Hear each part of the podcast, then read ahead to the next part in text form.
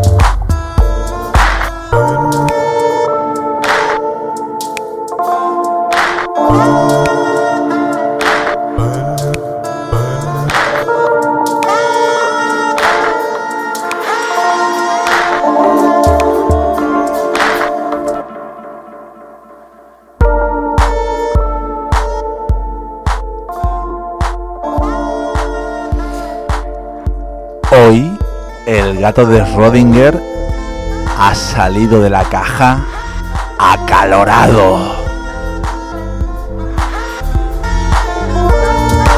Y nosotros venimos con nuestra dosis de falta de criterio y de mal gusto.